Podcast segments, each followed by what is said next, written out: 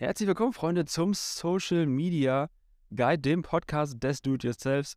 Hier werdet ihr schön gebrieft und beraten für euer Non-Profit, für euer Brand, eure Marke, Werk, Organisation, für euch als Single, Player oder als Team-Account in dem Bereich äh, Social Media und Non-Profit. Wir wollen euch helfen, es selber besser zu machen und haben deswegen immer schicke GästInnen am Start, um den äh, säkularen, aber auch den kirchlichen äh, Sektor zu bespielen mit Social Media.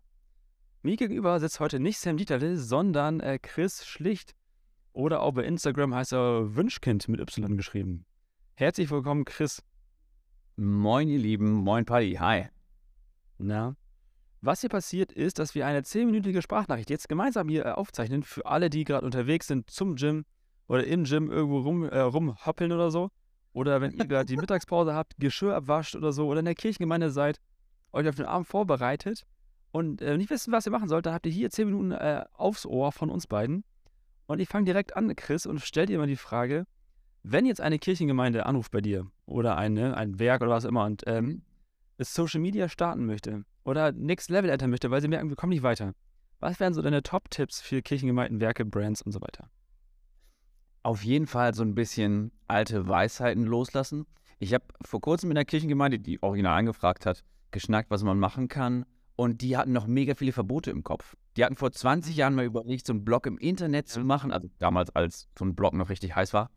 Ähm, ja, und da wurde das tatsächlich bei uns vor der Landeskirche ähm, eingeschränkt und verboten, weil im Internet diese ganzen Infos ja nicht zu hören sein dürfen und zu sehen sein und zu lesen sein dürfen. Ja. Und da hat sich viel geändert. Die Art und Weise, ähm, wie ich hier in, meiner, in meinem kleinen Viertel Menschen erreiche, ist maßgeblich über Social Media. Und das funktioniert nur übers Echtsein. Und dafür braucht man echt eine Menge Mut. So, ähm, die Generation vor uns haben ja noch ein bisschen mehr über Autoritäten nachgedacht und da verliert sich einfach saumäßig viel. Das heißt, übers Echtsein werde ich spannend und übers Echtsein kann ich drüber nachdenken. Und vor allem auf Social Media funktioniert es einfach nicht nur so Berichte zu schreiben über die Sachen, die man macht. Das ist ja mehr so ein wie soll ich das sagen, ist ja mehr so ein Schaukasten, in dem man da digital mal reingucken kann. Aber das interessiert jetzt ja wirklich nur den krassen Nahbereich. Wie würdest du denn einer Kirchengemeinde helfen, ein Netzwerk aufzubauen, weil Social Media oft von Netzwerken und Beziehungen lebt? Was wären so deine Top-Tipps für, Netz, für Netzwerke? Das erste würde ich sagen, ist, guck dir Leute an, die dir selber auf Social Media Spaß machen und die du selber irgendwie verstehst und ähm, mach die erstmal so ein ganz klein bisschen nach. Schreib die vielleicht mal an nach Tipps, wenn die jetzt nicht eine Million Follower haben oder so. Sind viele auch ganz offen, dir so ein bisschen davon zu erzählen, ähm, was so ihre kleinen Weisheiten sind. Denn ähm, es gibt äh, eine Kirchgemeinde, die habe ich unterstützt und die machen jetzt ähm, ganz viele Weihnachtsrezepte ähm, über die, die Weihnachtszeit mit irgendwie persönlichen ähm, Worten von den Leuten, die das machen und das kommt da gerade total gut an. Aber das liegt daran, also wäre jetzt gar nicht mein Ding, aber es liegt daran, dass die Leute, die da den Social Media Content machen, halt mega auf Rezepte selber stehen. Also guck dir erstmal an, worauf du selber Bock hast, denn du erreichst die Menschen, die dir am ähnlich sind, am ähnlichsten sind, immer am besten. Für die anderen kannst du höchstens so ein bisschen irritierend oder spannend sein. Ja, finde ich gut, finde ich sehr gut, guter Hinweis. So haben wir beide uns am Ende ja auch irgendwie äh, kennen und lieben gelernt dass wir uns bei Social Media begegnen sind, einander anschreiben. Und ich finde, unser, unser Social Media weit lebt von, von, Netz, von Netzwerken, in denen wir sind, uns begegnen, gemeinsam Dinge irgendwie wuppen.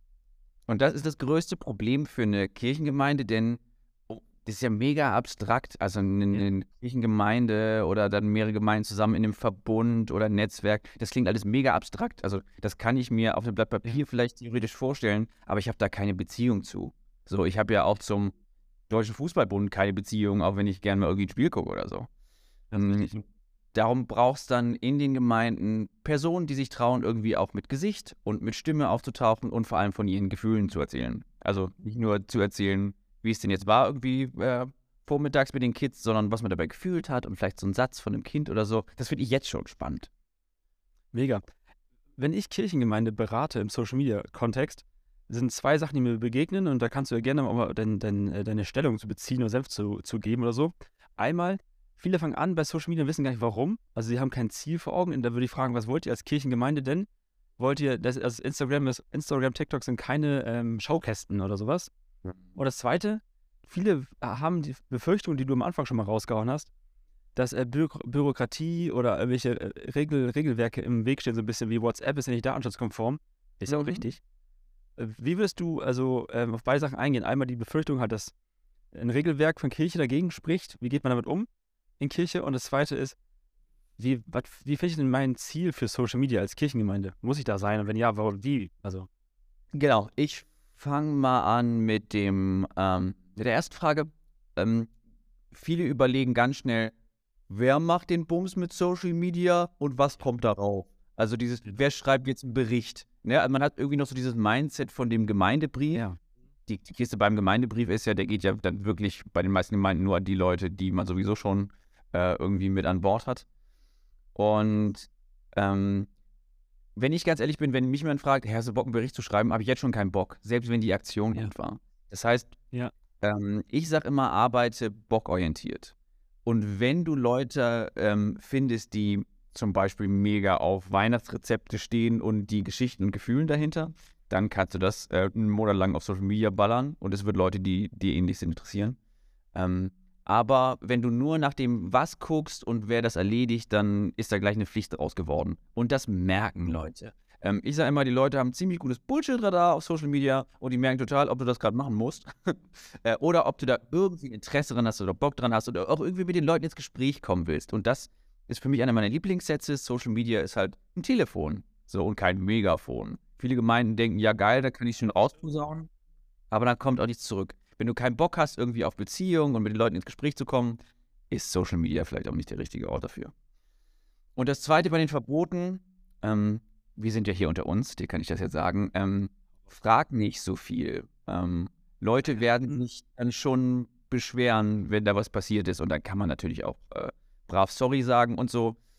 Ja, wenn ich jetzt zum Beispiel sagen würde, ich würde hier, du hast WhatsApp gesagt, würde ich hier nicht mit WhatsApp arbeiten, dann würde ich, keine Ahnung, 95% der Leute in meiner Gemeinde einfach auch sauschlecht bis gar nicht erreichen. Aber es braucht eben auch die Gemeinden, die ähm, sagen, okay, WhatsApp liegt auf amerikanischen Servern, können wir nicht benutzen, weil es auch Leute gibt, die dann bewusst andere Messenger-Programme benutzen und so weiter und so fort. Das heißt, auch für die Leute ähm, darf es dann eine äh, spezielle und besondere Form geben. Also ich sage äh, nicht, dass man das sein lassen soll, aber guck, wie das bei dir ist. Wenn du selbst mega kritisch bist und die ganzen Alternativen gehst, ähm, mach das auch weiter so.